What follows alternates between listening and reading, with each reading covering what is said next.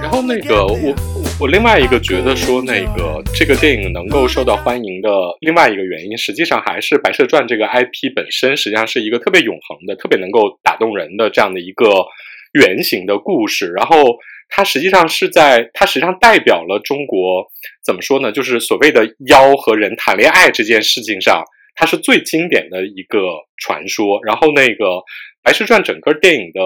流变实际上也跟刚才李玲说过，就是它每一个时代都会加一点儿新的东西，然后或者是新的形式。然后，呃，就《白蛇传》这个故事本身来说的话，你们自己有看过哪部你们觉得说其实比较有印象的《白蛇传》的很好的故事或电影或者是影视剧的这样的东西吗？拐老，你你你你看过的白蛇题材的电影里边，你哪部比较有印象啊？白蛇的，啊，我有一个有一个片段非常有有印象，呃，是川剧的那个《白蛇传》，它有一个，就咱都知道川剧有个那个变脸嘛，然后他就用他就用了一点变脸的这个技巧，是谁呢？是那个韦陀去捉妖的，韦陀去捉妖，然后他他要开那个，就是像二郎神一样开那个中间那个偏眼。他就就叫了一句板还是怎么着，然后就把那个腿啊往上一踢，然后他脚尖上可能粘了一个那个那个眼的道具，然后他一踢，然后这个眼睛就粘在额头上，就像突然之间你都不知道怎么回事，就就长了一只眼，第三只眼。从那个看的我就，呃，就比比看特效，比看那个电脑飞机这种过瘾多了，这很有意思。但是他，你说他有没有？呃，就是这个是不是个噱头？它也是，但是它确实是很符合这种，就是呃世世俗这个审美那种小的小小小趣味吧。哦，接着练过呀。呃，从戏曲的这个剧种上来讲的话，川剧的《白蛇传》应该是呃最值得看的。为什么呀？因为它故事比较全，它的戏曲的技巧比较多，川剧本身的技技巧就比较多。然后它的剧情也更丰富，神话色彩更浓，啊，跟现在流行演的田汉的这个剧本实际是区别非常大。他青蛇的戏也比较多，而且青蛇是呃男女两个性别的演员都来扮演。哎，现在的现在川剧里还是小青还是雌雄？对，现在也还是还是这样。小青还是鱼吗？还是它是蛇？它是蛇啊！对，不，它它是它是被白蛇收服了的蛇，收服之前是一个男性啊。对，就是按照最早的白蛇的剧情，实际上小青最早是一个男蛇，然后他跟了白蛇之后，他被小他被白蛇打败了，然后那个跟了白蛇之后，他就转化成女的，变了性，对他自己变了性。实际上，他是一个雌雄同体的这样的一个性别。然后，这个其实是我觉得白蛇传说里非常好玩的一点，就是。就是我我我曾经畅想过，就是白蛇这个故事一直流传了这么多年，进化了这么多次。就比如说到了，甚至包括比如说徐克的《白青蛇》的那个电影，他把这个故事推向了一个从性和妖的角度做了一个更大的革新。我觉得如果这个故事目前还没有出现什么新的变种啊，如果它再进化的话，就只能是在性别上做一点文章。其其实那个。当年盖角天和梅兰芳还私下里说过，说他想跟梅兰芳一起演这个《白蛇传》的故事，他来演青蛇，但是最终也没有成型。这这句话，然后我惦记到现在。如果说现在有艺术创造能力的演员能够把这个编出来演出来的话，我觉得不会说没有市场，一定会有人看的。就是金刚芭比小青吗？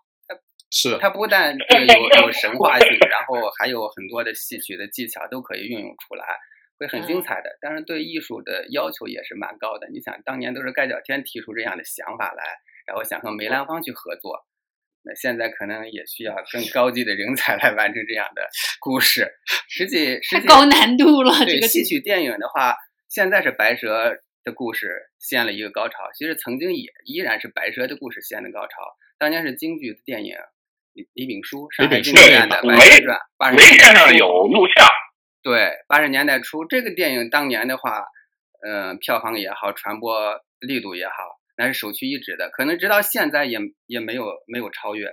就戏曲电影来说的话，它应该有至少有三亿人当时说看过这个电影，这是京剧电影里边应该是传播度比较高的。对我补充一下，就是李广说这个版本啊，我不推荐，要看还是看梅先生那个，或者是那个张继霄，他也有录像。李炳书那个他太革命了，那个 感觉太太太太差了。对我补充一下，就是李炳书版的《白蛇传》是一个京剧戏曲电影，它在一九八零年在全国公映。然后当时的当时本来就是在一个戏曲电影比较好的年代，对，就包括是一个高潮，越剧的《红楼梦》啊，然后黄梅戏啊，然后就很多戏曲电影，对对，各个剧种的戏曲电影实际上是当时中国电影市场的一个主流。然后那个拐老推荐的这两个版本就属于。大家如果对戏曲《白蛇传》更有兴趣的话，可以专门去看一下。这两在故事上有什么跟现有的版本很很大的不一样的吗？这两个版本，那个拐老你推荐的理由是什么呀？因为我我我好像有有一个还没看过。呃，我我先不说这两个版本，我就想跟观众就是说呃介绍一下吧，就是说。就好比说，我们这个听戏的人，我们大概知道说不听戏的人他怎么想的。那不听戏的人呢，他很难去了解这个听戏的人他的想法。就说这个戏曲观众啊，当然戏曲观众也也分很多种啊。我们就说这个，就是说呃原教旨主义的这个戏曲观众吧，他的这个原则立场啊。有有这么个标准，我觉得应该跟大家讲一讲这个标准。这样的话，你即便是不听戏，你大概也知道说啊，听戏的人他们都怎么想，是吧？呃，那首先就是说，这戏它是写意的还是写实的，是吧？这是说古典的还是什么题材都能来？你比方说吧，咱看这个呃，这个《白蛇传》情，白蛇就是说它是不是个古代故事？它是不是个古典故事？好像也是，但但它里边呢，它加交响乐，这个就你像听戏的人很很多，他就不能忍。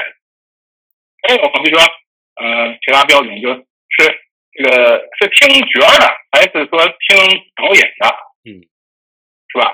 哎，这都是，就说好好还有那个像京歌，他到底是啊一种创新呢，还是糟粕啊？这些标准就是说，在戏曲观众那儿，他都。呃，他他讲的很清楚的，就是说，呃，好好比说这个什么，就是说唱念做打、手眼身法步这些四功五法要不要坚持，他说怎么改都行。这个戏曲观众啊，戏曲听众啊，他是啊，他是很坚持的。在这个基础上，啊，我们去推荐这个啊呃梅先生这个版本或者张继清的版本，你大概就知道说这个最纯粹、最古典的。啊，大概是怎么样？你就有有这么一标准，然后你你就你你才能比较嘛，要不然他没有标准，你不好比较。这拐老作为一个 戏曲原教旨主义者，实际上是提出了几个比较就是永恒争论的问题，包括 戏曲电影，包括所谓的金歌问题。就是如果对 戏曲感兴趣的人，可以我们我们回头可以再专门聊这个话题啊。然后关于戏曲电影，其实我还蛮。推荐大家去看一下梅兰芳先生，他在当年拍《游园惊梦》，他是《游园惊梦》的导演是那个是吴祖光吧？吴祖光，对对对对。然后那个他他他拍完这部电影之后，他写了一篇非常详细的就是我如何拍《游园惊梦》的。我觉得这篇文章对对戏曲电影感兴趣的人其实还蛮值得看一看的。他就是把那个。京剧如何拍成电影里边所遇到的所有的难处和这两个，呃，怎么说呢？这两种艺术形式融合起来的优点和和难处都讲了一个特别通彻。我觉得到现在其实还没有解决这个问题。然后那个吴祖光那个文章我能看，不过我觉得他其实那个片子也是不成功，也不成功。然后那个我比较。感兴趣的就是你，就是大家看过的，因为那个小时候，其实我们小时候就戏曲电影是一个很流行的东西。然后那个你能够大家能够每个人推荐一部自己看过的、有印象的、觉得很好的戏曲电影吗？然后拐老，你有什么推荐吗？啊，戏曲电影那个推荐《凤冠情事》，它是一个这个纪录片，啊，拍那个谁，拍张继兴的，很好看。好，这个推荐理由就是说，呃，这些戏曲电影也好啊，戏曲舞台纪录片也好呀，啊，这个编导啊，他的水平往往是不如演员的。他拍出来这个片子，就他的这个调度啊，舞台调度，呃，永远是要拉。演员的后腿的，嗯，那纵观情势呢？纵观情势，他起码做到了，就是说，他没有影响这个演员的发挥，啊，这就不错了，这就不错了。它不并不说他多么完美，也不是，但是，呃，比比比同行、比同类的这些片子要要强得多。我补充一下啊，《凤冠情事》是呃香港电影导演杨凡拍的一部。对昆曲的演员张继青先生，然后他拍的一个舞台纪录片，实际上拍了，应该是拍了《惊梦》和《痴梦》吧？嗯，有《惊梦》。对，然后那个是一部非常杨凡的那种艺术风格的这样的一部，呃，怎么说呢？我觉得是有点神经质的，然后但是同时又符特别符合这种。呃，表演的张继青表演的那个角色的气质的一部非常好看的纪录片，大家可以有兴趣的可以看一看。然后那个费老，你有什么推荐吗？呃，我首先说一下，刚才你们提到的梅兰芳先生的《游园惊梦》的导演不是吴祖光，我记得啊，不是吴祖光拍的是他的舞台艺术，然后里边的戏有《断桥》《宇宙风》，然后还有《别姬》和《醉酒》，后来还单独拍了《洛神》。然后《游园惊梦》实际是在吴祖光拍之前拍的，是另一个导演，是是三湖吗？嗯，也不是，我忘了一个我不太记得的一个导演，应该不是，因为吴祖光就拍了刚才我说这几个，之后吴祖光拍了陈彦秋先生的呃《荒山泪》。哦，我查了一下，叫许科，是吧？啊，因为吴祖光拍这几个是是是有名有姓的，都是对很有记录的。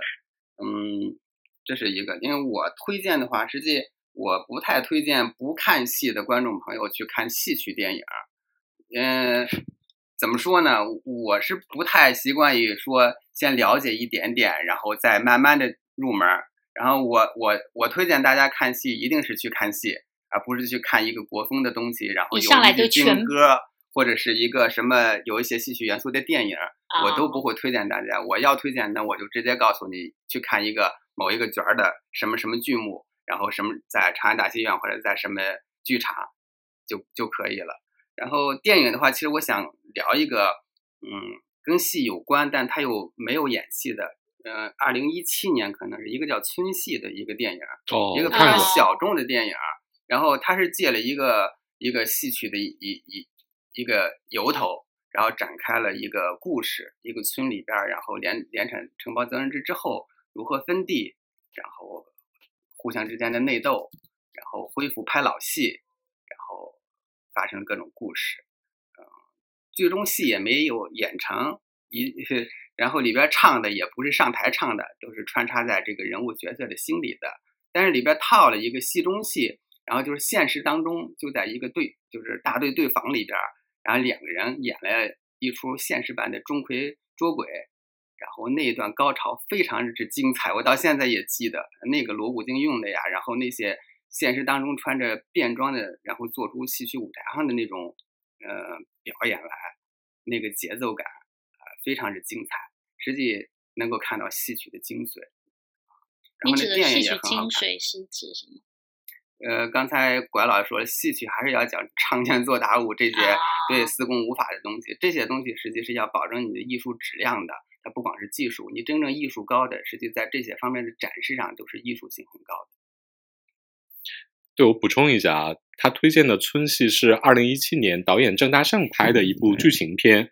实际上那部电影非常非常好看，如是大家如果有兴趣的话，可以看一下。它就是怎么说呢？讲的讲的就是一个村儿里边，然后那个大家那个改革开放之后呢。要重新排戏了，因为那个文革时期，实际上那个这个已经被废除了。然后大家如何艰难的把这个戏给排出来的这么一个故事？什么戏？它应该是京剧打金枝，然后这个山西梆子，对对，这个电影呢，他找了一个唱京剧的一个乡村的一个剧团的演员，实际他们不是电影演员，也不是职业演员，他就是一个乡村剧团的一一一些演员，他们平时就在种地，然后到了有有村子要演戏呢，他们就组在一起去演戏，是这样的一个小剧团来演这个电影。然后里边的每一个人物，实际你跟戏台上他的是生呀、是旦啊、是丑啊，其实是能对应上的，有一种微妙呼应，对，非常之好看。就是他是应该找来看看，他是一个纯素人的演出，然后大家都不是职业演员，然后那个是真素人，对他们是那种村社的，就是经常唱戏的人。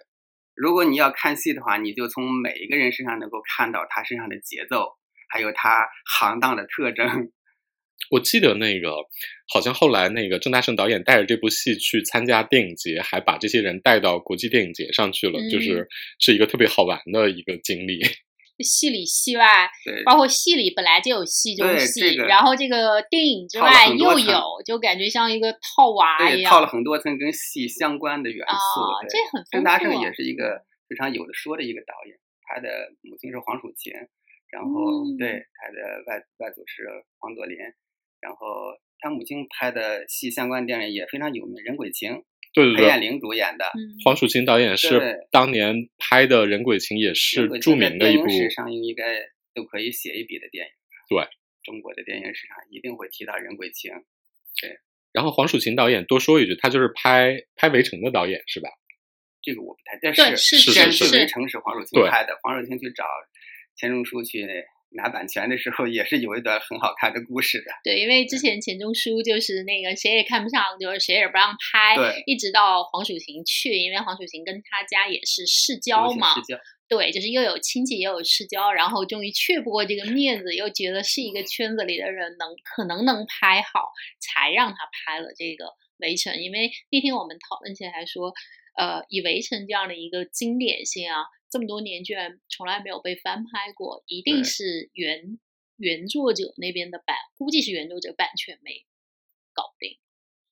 因为你想，还是有人想拍的吧？肯 定想拍啊！这么多年，对啊，那肯定就是卡在，估计就是卡在原作那儿没答应。就当年就这么有要求。对，可见就是好 IP 还是非常珍惜。然后那个，我们再说回来，就是李玲，你你有印象比较深的戏曲电影吗？我其实就不太看。你小时候没看过吗？小小小时候也不看戏，反正也也没有看戏。我近几年会有一点印象的，反而是日本的一个叫《疯狂的狐狸》哦。呃，对他那个，我之所以有印象呢，就是他其实比较像我原来对《白蛇传》那样的一个想法，就是他说的是一个什么故事呢？其实就是安倍晴明这个大阴阳师的父母的故事，就是一个狐女和一个呃公卿，一个贵族相好了之后，然后跟他生活在一起，然后后来给他生了个孩子，但是呢，最后留下这个孩子，然后。自己就被发现了是个妖，然后就遁入山林，最后留下安倍晴明。安倍晴明因为有狐狸的血统，所以成为了大阴阳师。其实这个故事呢，跟我们今天这个故事是很有联系的，都是这种妖化为人，为了报恩，然后最后诞下一个孩子的故事。它比较有意思的是，它其实在里面结合了电影的外景，然后加舞台的景。就他们俩，比如他们俩跟那个贵族青年相遇的时候，两个人就是正经的是一个。在野外，然后呢，两个人好了之后就住在一个山里，然后呢，这个山里就就瞬间就是只有那种特别舞台化的，就是几扇隔板。嗯，它是个舞台化表演，它是一个舞台化的表演，然后你就会看到那个狐女织着布，然后在那个窗格上印出来门框上印出来的影子，就后来就变成了狐狸。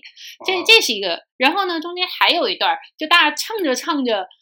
突然之间回到了，他是个歌舞伎，对吧？他是歌舞伎。对他唱着唱着，大家突然拿拿着了扇子，然后就开始进行那种旋转，在一个旋转舞台上这样表演。就他那种可能就是，我现在想起来就是你说那种城市，他要把这个东西给保留住。那他实际以前是一个舞台剧吗？他实际上是一个日本的经典的传说，在歌舞伎里边有做过表演。这个疯狂的狐狸是一九六二年。日本导演内田土梦拍的一部，它是一个剧情片，但是它是一个非常舞台化的呈现，而且演员之中里边男主和女主都是呃都是歌舞伎演员。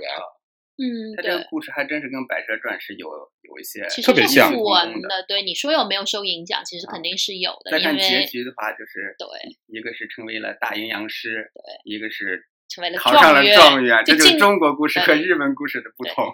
但是那个安倍安倍晴明实际上也是供职于朝廷嘛，就大家都进入了体制内。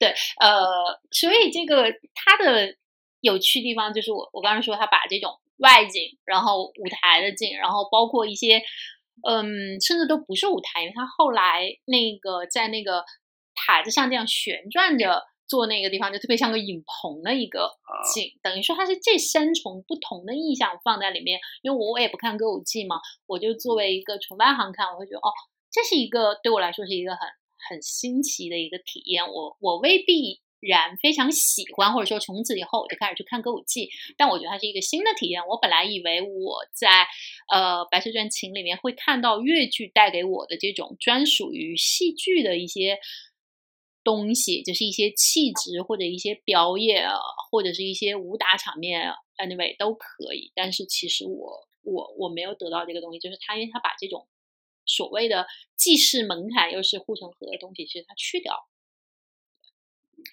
这个也很有趣，就刚才那个，包括拐老提到的中国戏曲是一个写意的表演，然后实际上电影或者是影视化的呈现，它是一个非常写实的表演。就比如说，我们拿那个《白蛇传情》来举例子的话，它实际上也是一个，它是一个假实景，就是它实际上还是一个舞台呈现。对。然后那个，但比如说我们，它是个影楼呈现，它也不是个，你就不到了还不忘黑一下啊。不是不是，我我是说，就是影楼的古风写真啊，是这样的，就是现在的你的内景写真是布置的非常真的，就是这种帷幕啊，然后床啊家具，就是它那个层次感和那种层次感，对，就是你你对，就是你只拍那一角，它完全就像是一个真的室内。你只有把它拉出来，你才意识到哦，这是一个棚。所以我就说它不是纯粹的舞台，因为我理解中的舞台剧是要更抽象和更隐喻的。它这个里面其实没有那么多抽象和隐喻。十九，它就是横拍的电影。对，所以我说它是感觉影楼，不是要侮辱它。我就说，因为我一时想不到更合适的这个。呈现去告诉你，但它实际上就是这样一个，呃，切一角你觉得是真的，拉开镜头它就是假的一个布景。实际上这个布景就就就挺难解决的。我我我觉得比较好玩的是，反而是这两年，比如说在呃，比如说昆曲就很爱搞实景啊表演，就比如说弄一个苏州园林，然后牡丹亭，对，放在园林里给你唱，或者最早的那个什么皇家在南新仓给你。做一个这种这种所谓的实景，就是类似于以前昆曲加班，然后给你表演什么什么之类的啊。它是一个情境上带你做一点所谓的沉浸式的这样的一个表演体现。就是，但是说回到戏曲的大众呈现的话，就是，嗯，实际上我觉得更可能走的一个方向，可能是所谓的这种戏曲国风 IP。改编出来的一个中国歌舞片，因为歌舞片实际上也是影视剧类型里边非常重要的一个类型。对对对对，中国实际上歌舞片的怎么说呢？汉民族啊，汉民族本来就不是一个载歌载 载歌载舞的民族。然后那个，我觉得目前可能自从电影诞生以来啊，当然很有趣的就是中国第一部电影，就所谓的《定军山》，就是一部京剧电影啊。虽然它是一个传说中的电影，大家都没见过。然后那个，我我我比较好奇的就是，大家觉得如果将来能诞生中国歌舞片的话，你们觉得会是戏曲类的电影吗？谢阳拐老，拐老，你你觉得呢？呃，我觉得吧，就是不是我们的未来。实际上，我们一直都是都是有这么个传统的。呃，我们看的这些武武侠片、动作片，我其实就是把它当成当成那个歌舞片去看。嗯，呃，你比方说，好好多我们看那个 TVB 那个，你像呃小时候看那《射雕英雄传》啊什么的，他那个音乐一一响，那就那就等于是过门一样。他他们的那个就台词啊，就是武侠武侠电视剧、武侠片儿，呃，我我学两句，好比说什么，呃，剑剑上人算什么英雄好汉？嗯，好比说，呃，青山不改，绿水长流，开颜相会，后会有期，实际上就是韵白嘛，对，就是韵白。啊，所以就说有的时候我们看他那个打啊，他是有那个，就是他就是戏曲的节奏。我是这样想，好比说，呃，你像就说这个，就咱们说念白，呃，像像像戏曲，这个武打像戏曲啊，像成龙的有些片子对吧？我们看他那个那些动作设计啊，他就是那个他们那叫什么套招，凡是有武术指导的，你看他都有套招，他那个套招就是哎上面一下，下边一下，然后上面再一下，他不就是就是那个戏曲的武打。呃，你说我们我们我们这个这个中国歌舞片，它一直都有，呃，从从有中国电影，它就有这个中国武打片嘛，它实际上就是就是戏曲片，就是歌舞片，它它它就是这么一个东西。拐老这个这个观点，我跟你说，我我我最开始听他讲的时候，我觉得特别牛逼，因为他说中国武打。武武打，因为中国的那个武侠片、武打片是一个特别源远流长的。他说这就是中国的歌舞片，我觉得特别好玩儿。一下也跟戏曲拉开了距离。对我补充一点，就是那个你要知道，建国以后，就是那个很多戏曲老师、武行的老师都被并到了，比如说各种戏剧院校里边之后，他们做的很重要的一项工作就是去指导。怎么说呢？舞蹈演员以及电影演员做动作，就是这个也很神奇。呃，其实我觉得这个问题的话，我是不看好的。它密切相关就是你对戏曲的未来是不是看好，是乐观的还是悲观的？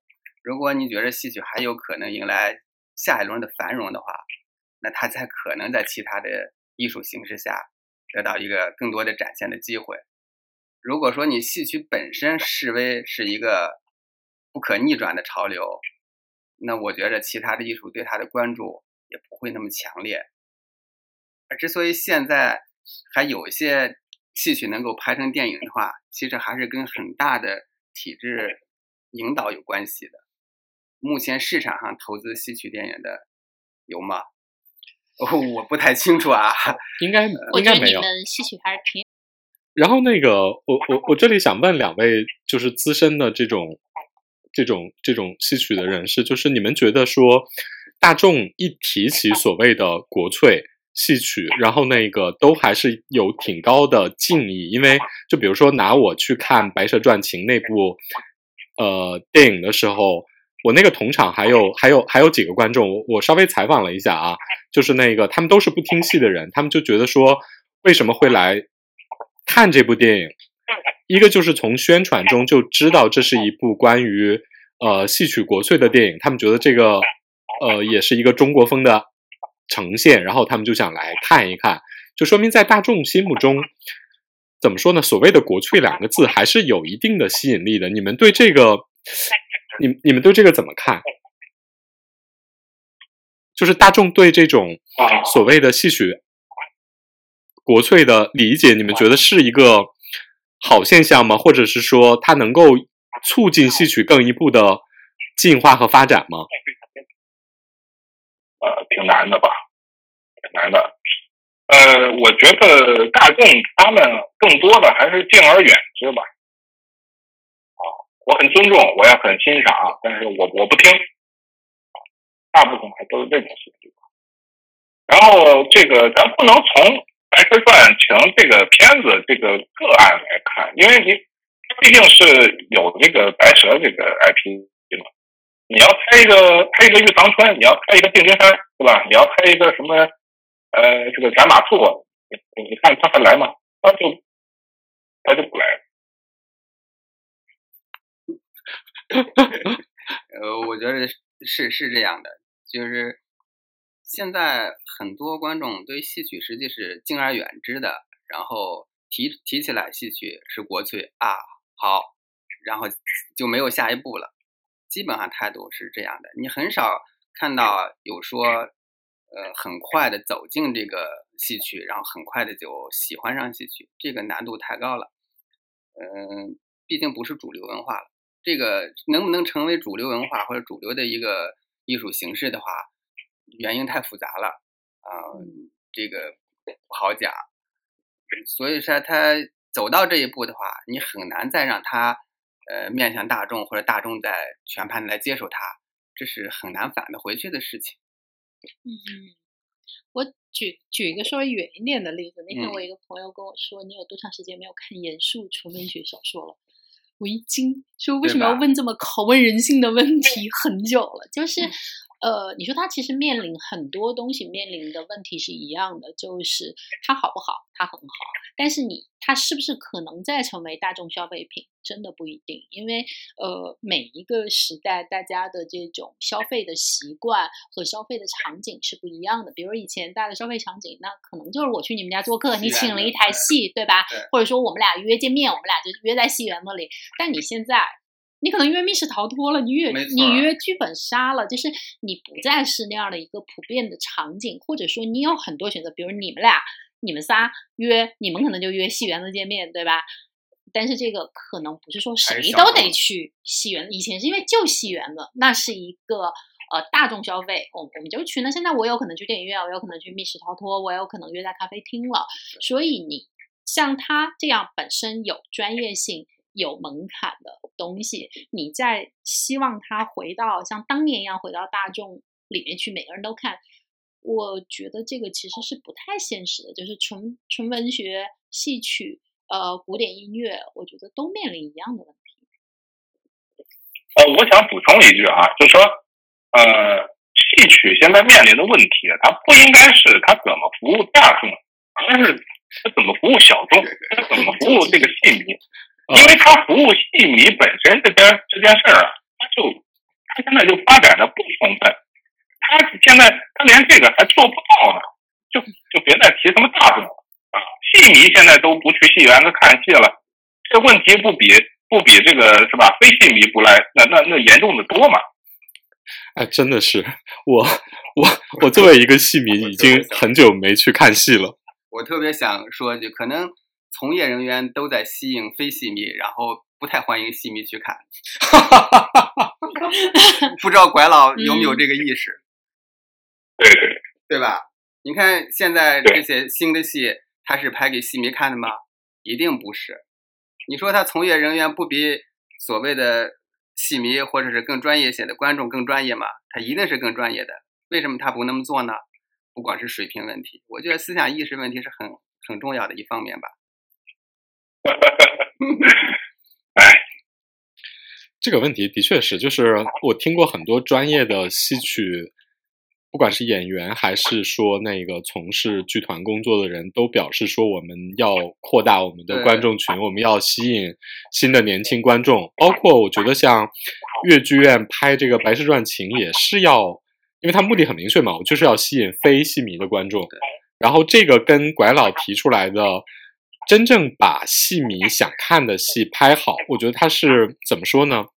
它是天平的两端。两端。对对，就是我就是两回事儿。我我说句不好听的啊，就是那个我我还想不到哪个剧团或者是表演团体能够同时把这两件事儿做好。对，哪怕做成做好一件事儿，也已经很牛逼了。其实以前我还挺不太习惯于那些所谓的创新。然后包括先锋的，然后试验性的，尤其是昆曲，有有有的昆团是做的很先锋的，呃，但是现在我就有一些改观，那些尝试倒是比目前很多院团在拍的剧目，在上的项目更有意义，或者他的艺术视野会更让我能够接受。所以那个就是说回来啊，就是中国戏曲的确是还是诞生了很多好的故事、好的 IP，然后等于说是它其实给中国的现代的影视业提供了不少这样的一些 IP 的来源。就比如说最著名的，就比如说白蛇为例的话，你看前前后后诞生了什么《新白娘子传奇》，然后那个包括徐克老师的《青蛇》，然后话剧《青蛇》。然后甚至包括动画片嘛，《白蛇缘起》之类的。对对对，这一两年比较有名的。光这一个 IP 就诞生了很多故事，还有很多，就比如说像陈凯歌老师前两年拍的不太那么成功的所谓的中国的沙翁剧，那个《赵氏孤儿》之类的啊。对，《赵氏孤儿》也是戏曲的流传更好一些。包括《梁祝》也是戏曲的流传更好一些。对，《梁祝》也是最著名的一个。这个 IP 挖掘的还是不够哈。想一想，有有除了上月范原版的，还有范复版的。不抛开戏曲本身的，比如说各个版本啊，然后那个我觉得，呃，《梁祝》实际上在香港就拍过好几版嘛。对，我看过李汉祥的那个版。包括后来的那个什么，包括后来那个谁吴吴奇隆拍的那个杨杨对对对吴奇隆和杨采妮那那个。